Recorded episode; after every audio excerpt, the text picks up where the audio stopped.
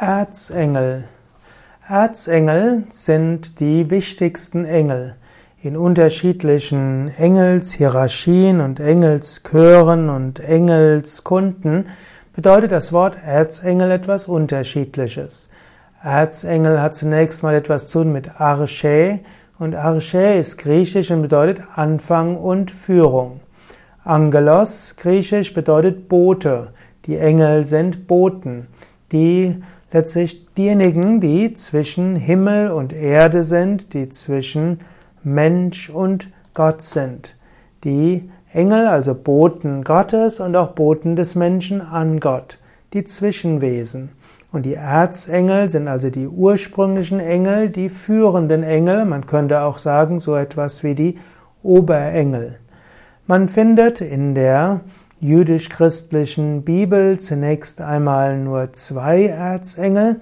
Ja, das ist dann eben Michael und Gabriel. In späterer Zeit ja, wurde dann auch gesagt, dass äh, die Cherubim, äh, dass Gabriel der Vorsteher ist über die Cherubim und die Seraphim, also weitere Engelsgruppen. Und dann gab es die spätere jüdische Tradition, die spricht von sieben Engeln. Und da gibt es auch wieder unterschiedliche Engel.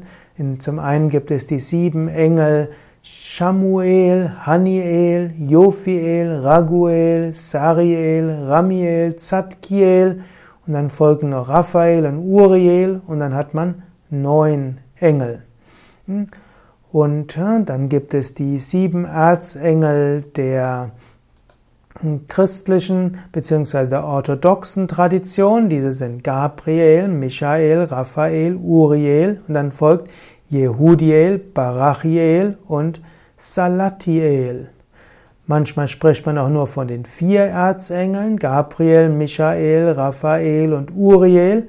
Diese vier entsprechen dann vier Himmelsrichtungen und sie werden auch vier Elementen zugeordnet. Ich hatte gesprochen von den Engeln der Kabbala, manchmal spricht man auch von den zehn Erzengeln der Kabbala. Die möchte ich jetzt auch nochmal aufzählen. Wenn es zehn Erzengel sind, dann entsprechen die den zehn Sephirot, also den zehn Emanationen im Baum des Lebens. Die zehn Erzengel der Kabbala sind Raphael, Uriel, Haniel, Jophiel, Samuel, Michael, Gabriel, Zadkiel, Ariel und Bariel. Wiederum gibt es den, gibt es den Kontext der neun Chöre der Engel. Und dann gibt es die neun Chöre der Engel und dazu gehören zu den Archangeloi fünf Erzengel. Und hier sind die fünf Erzengel eben Ramaela, Mir, Israfel, Metatron und Ushushiene. Manchmal heißt es dann aber auch, dass es neun Engelschöre gibt und diese neun Engelschöre haben also dabei einen Engelschor und darin gibt es wiederum neun Engel, die zum neunchorigen Engelschor gehört. Es gibt auch im Islam gibt es Erzengel. Im Islam sind die vier Erzengel, Azrael, das ist der Todesengel, Israfil, der Engel des jüngsten Gerichtes, Chibril, der Überbringer der göttlichen Weisheit und Mikael, der Engel der Naturereignisse. Mikael, Michael und Gibriel, oder Gibril, also Gabriel, entsprechen also auch wieder den zwei wichtigsten Erzengel der christlich-jüdischen Tradition. Die Erzengel in der Anthroposophie. Auch die Anthroposophie spricht von den Erzengeln. Dort wird gesagt, dass die Erzengel Feuergeister seien, Söhne des Feuers und Erzboten. Sie werden manchmal mit, der, mit den Dhyan Koans oder Kohans in Verbindung gestellt. D-H-Y-A-N, neues Wort, C-H-O-H-A-N-S. Und äh, sie sind dort, äh, das ist die theosophische Bezeichnung, sie gehören zum dritten zur dritten Hierarchie und die dritte Hierarchie ist direkt über den Menschen.